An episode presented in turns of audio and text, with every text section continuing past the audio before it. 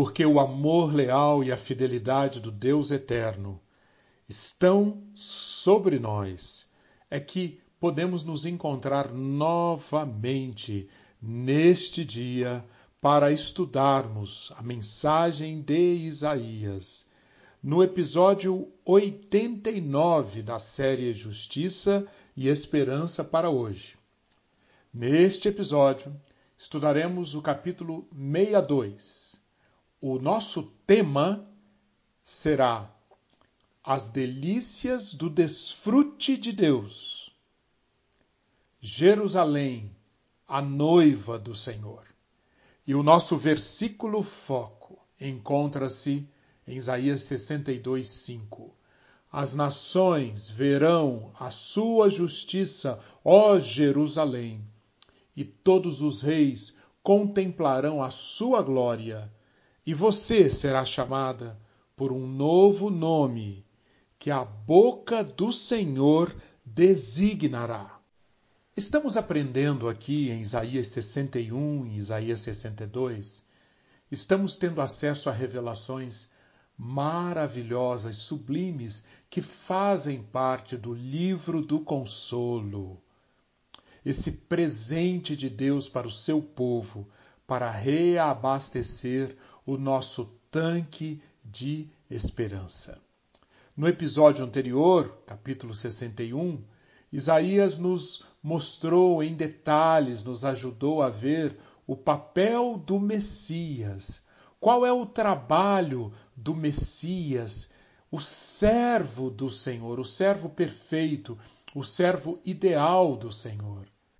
Aprendemos que faz parte desse consolo preparado por Deus, trazido pelo Messias, que os, os habitantes de Sião sejam consolados, ganhando uma coroa, veste de louvor, se tornando carvalhos de justiça. Mas agora vamos prosseguir vendo um segundo tópico muito interessante nestes dois capítulos. Isaías proclama, o servo Messias está proclamando, que Deus preparou para o seu povo uma nova identidade, um novo nome.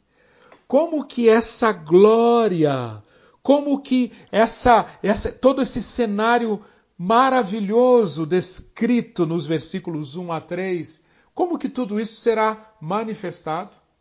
Pois bem, o restante de Isaías 61 e 62 deixam claro que isso acontecerá através de uma mudança de condição uma transformação de caráter que será evidenciado por um novo nome. Isaías 62, versículo 2. Leia comigo. As nações verão a sua justiça, ó Jerusalém, e todos os reis contemplarão a sua glória, e você será chamada por um novo nome que a boca do Senhor designará. Ah, que maravilha, que sublime! Você será chamada por um novo nome. Tudo no plano de Deus é meticulosamente desenhado, estudado, e no tempo certo virá à tona. Inclusive isso. Um novo caráter, uma, uma transformação, uma nova condição, um novo nome Observe o seguinte: na cultura israelita, bem como em todo o antigo Oriente, nome e caráter estavam intimamente associados. Você já reparou nas Escrituras como era importante para o povo daquela época o momento de atribuir um nome a uma criança que nasceu. Ou, em algumas situações, por exemplo, Gênesis 17:5, Gênesis 32, 28, quando pessoas passavam por mudanças tão significativas, tão profundas na sua vida, essas pessoas recebiam um novo nome. Pois bem, aqui Isaías está proclamando um novo nome para Sião, indicando que uma nova condição, um novo caráter será provido por Deus, e isso é parte da salvação de Deus. Vamos acompanhar alguns desses nomes novos. Primeiro, 61.3. Serão chamados, como já vimos, carvalhos de justiça. 61.6. Vocês serão chamados sacerdotes do Senhor e serão conhecidos como ministros do nosso Deus. 61.9 a posteridade deles será conhecida entre as nações, os seus descendentes no meio dos povos. Todos os que os virem reconhecerão que eles são família bendita do Senhor. Isso corresponde a um novo nome. Vocês serão reconhecidos como família bendita do Senhor. 62, versículo 4. Nunca mais a chamarão de abandonada. Seu nome, Jerusalém, era abandonada. A sua terra não será mais chamada de arrasada. O nome dessa terra onde você ficava, Jerusalém, o nome era arrasada, mas você receberá um novo nome. Ao invés de abandonada, você será chamada de minha delícia. E esta terra, ao invés de arrasada, será chamada de casada, porque o Senhor se delicia em você e a sua terra se casará. 62, versículo 12. Serão chamados de povo santo, remidos do Senhor, e você, Jerusalém, será chamada de procurada cidade não abandonada. Não tem dúvida, correto? Que o profeta está mostrando que todo, toda essa festa, tudo isso que está acontecendo, que foi apresentado pelo servo Messias, chegando através dele, nos versículos 1 a 3 do capítulo 61, tudo isso tem a ver com uma mudança de condição. Tudo isso aponta para um novo nome. Tudo isso aponta para um casamento. Reparou no versículo, no capítulo 62, versículo 4? Você será chamada de minha delícia e a sua terra será chamada de casada. Sim, sim. Aprendamos essa lição.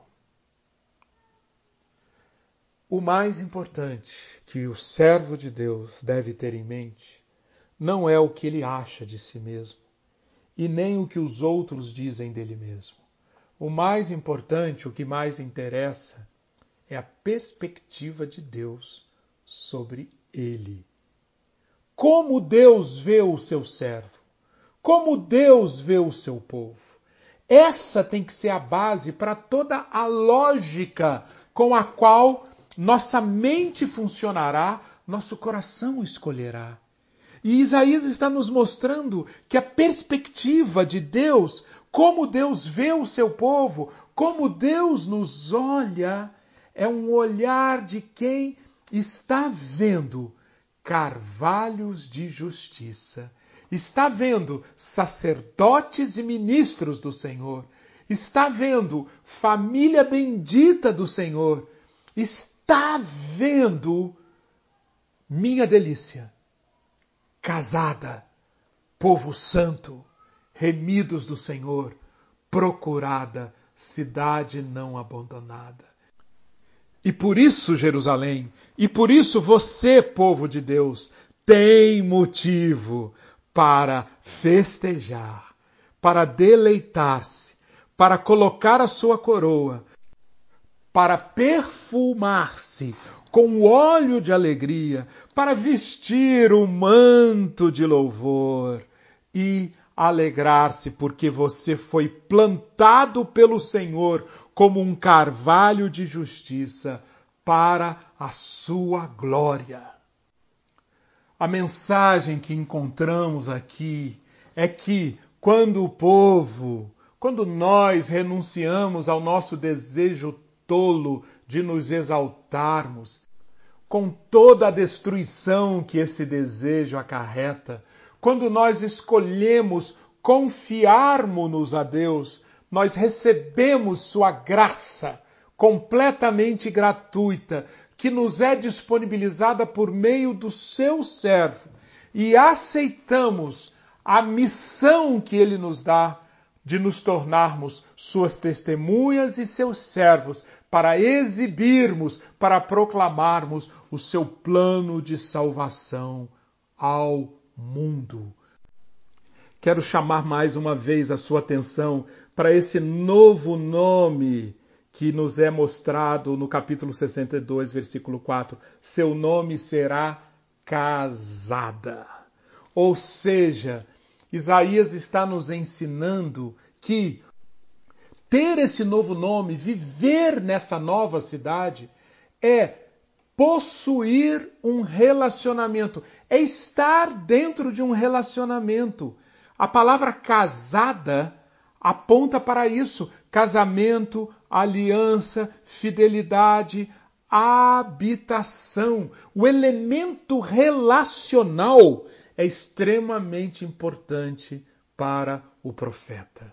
Não é apenas que a terra será habitada novamente, como Isaías já falou tantas vezes, mas que ela e os seus habitantes estarão em uma relação de pertencimento, pertencerão, estarão casadas com o eterno e mais do que isso, serão a delícia dele.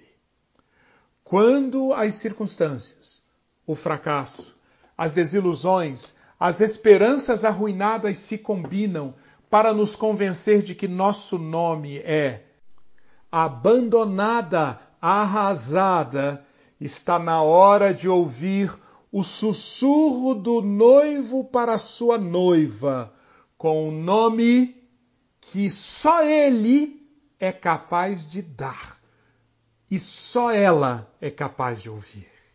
Vale a pena você ir a Apocalipse 2:17 e verificar o Messias Jesus prometendo à igreja em Pérgamo o quê?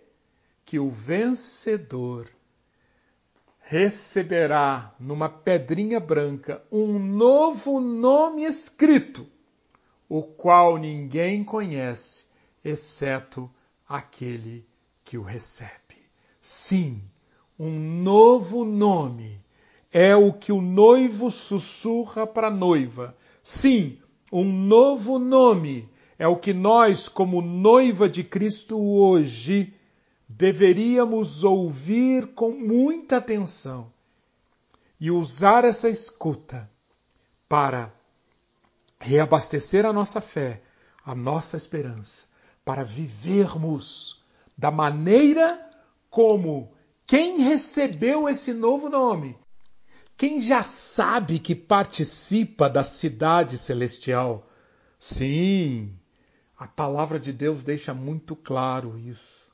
Quando Jesus, quando o Messias veio, ele inaugurou o reino de Deus de tal forma que permitiu o ingresso nesse reino de todos que aceitassem a sua oferta de salvação. Então, se nós aceitamos, nós já estamos nesse reino e nós, como Hebreus 12, 22, 23 diz, nós já chegamos ao Monte Sião, à cidade do Deus vivo, a Jerusalém celestial. Nós, como o livro de Hebreus diz também, já temos acesso aos poderes do mundo vindouro. Então, sim, quem já ouviu o sussurro do noivo, quem sabe que recebeu um novo nome, quem sabe que está na cidade celestial, vai experimentar em sua vida os resultados desse novo nome, os resultados dessa nova identidade. Que resultados são esses? Vamos ver alguns? Por exemplo, 61:3, como já estudamos, vocês serão chamados carvalhos de justiça. E mais uma vez, pela enésima vez em nosso estudo de Isaías, nós estamos vendo o Espírito Santo de Deus nos chamando a atenção para esse fato. Justiça é característica, justiça é essencial no programa de salvação de Deus. Justiça, que é atributo essencial de Deus, um Deus que está sempre comprometido com a ordem, com o que é adequado, com o que é reto, com o que é equilibrado, com o que promove a vida. A justiça de Deus será vista no caráter de um povo que foi salvo, carvalhos de justiça. Além de 61:3, você pode ver isso também em 61, 10, 11, quando o profeta diz: Que grande alegria eu tenho no Senhor, a minha alma se alegra no meu Deus. Por quê? Porque me cobriu de vestes de salvação e me envolveu com o manto de justiça. Agora, um outro manto. Isaías já mencionou o manto de louvor. Agora, a roupa, a vestidura de justiça, que faz parte da vestidura de um casamento, como noivo que se adorna de turbante, como noiva que se enfeita com as suas joias, porque como a terra produz os seus renovos, e como o jardim faz brotar o que nele se semeia, assim o Senhor Deus fará brotar a justiça e o louvor diante de todas as nações. Acompanhe no capítulo 62 os primeiros dois versículos. Sião, eu não me calarei por amor de ti, por amor de Jerusalém não me aquietarei até que a sua justiça saia como um resplendor. Note, justiça e salvação, justiça e salvação, e a sua salvação como uma tocha acesa. As nações verão a sua justiça, ó Jerusalém, e todos os reis contemplarão a sua glória. Veja como o caráter, veja como o resultado de quem recebeu esse novo nome é a produção de justiça em sua vida. Produção de justiça que, como nós já estudamos diversas vezes, não vem da própria capacidade, da capacidade da pessoa, mas provém do fluxo da graça Graça recebida, graça transformada em justiça, graça disseminada, graça propagada na maneira justa como nós nos relacionamos com Deus, com o próximo, com a natureza. Mas além disso, além de justiça, chama a atenção aqui outro resultado deste novo nome. 61, 4 a 10 reconstruirão as antigas ruínas, restaurarão os lugares anteriormente destruídos, cidades arruinadas serão renovadas, estranhos se apresentarão, apacentarão os rebanhos de vocês, estrangeiros serão os seus lavradores, como já vimos em outros textos. O povo, os descendentes étnicos de Abraão, voltarão, serão restaurados ao seu propósito. Que propósito é esse? viverem como sacerdotes do Senhor, sendo conhecidos como ministros do nosso Deus. Versículo 6. E os, os gentios participarão de todo esse movimento de adoração, de santidade, de exaltação, de culto a Deus, contribuindo com os seus rebanhos, as suas colheitas, participando do culto. E, versículo 7, em lugar de vergonha, vocês terão dupla honra. Em lugar da afronta, exultarão na herança recebida. Por isso, em sua terra, possuirão o dobro e terão perpétua alegria. Mais uma vez, Isaías está falando do que irá acontecer, sobretudo na Jerusalém escatológica, na Jerusalém consumada. E o que irá acontecer é que os aqueles que foram afrontados, aqueles que foram envergonhados, receberão o que lhes cabe, exultarão na sua herança, possuirão o dobro da terra e terão perpétua alegria. Direito de primogenitura dos tempos do Oriente Antigo, dos tempos de Israel, sendo usado por Isaías para falar sobre o que espera esse povo redimido, o que espera esse povo cheio de justiça. Mas há um terceiro, terceiro resultado de tudo isso que está acontecendo aqui. Alegria, alegria, alegria porque um casamento se consumou. Neste caso, nesses versículos que estamos lendo, nós vamos ver que Deus tem as suas delícias quando casa-se com seu povo. O povo tem as suas delícias quando encontra-se com seu noivo, quando casa-se com seu Deus. Como já lemos no versículo 10, o meu prazer é grande, a minha alma regozija-se, porque qual noivo que adorna a cabeça como um sacerdote, qual noiva que se enfeita com joias, ele me vestiu com as vestes de salvação e sobre mim pôs o seu manto de justiça. No versículo 11 de Isaías 61, a, a, a descrição da alegria, da exultação, se completa quando Isaías diz: porque como a terra produz os seus renovos, e como o jardim faz brotar o que nele se semeia, assim o Senhor Deus fará brotar a justiça e o louvor diante de todas as nações. Embora Israel não seja capaz de produzir justiça antes ou depois do exílio, embora nós também sejamos totalmente incapazes de produzir essa justiça, Deus a, produzirá e o louvor que resultará de sua aparição, do surgimento dessa justiça produzida por Deus, é tão certo quanto ano após ano a terra que faz brotar sementes nela plantadas. E esse lindo trecho termina com capítulo 62, versículos 10 a 12, com uma convocação. Passem Passem pelas portas.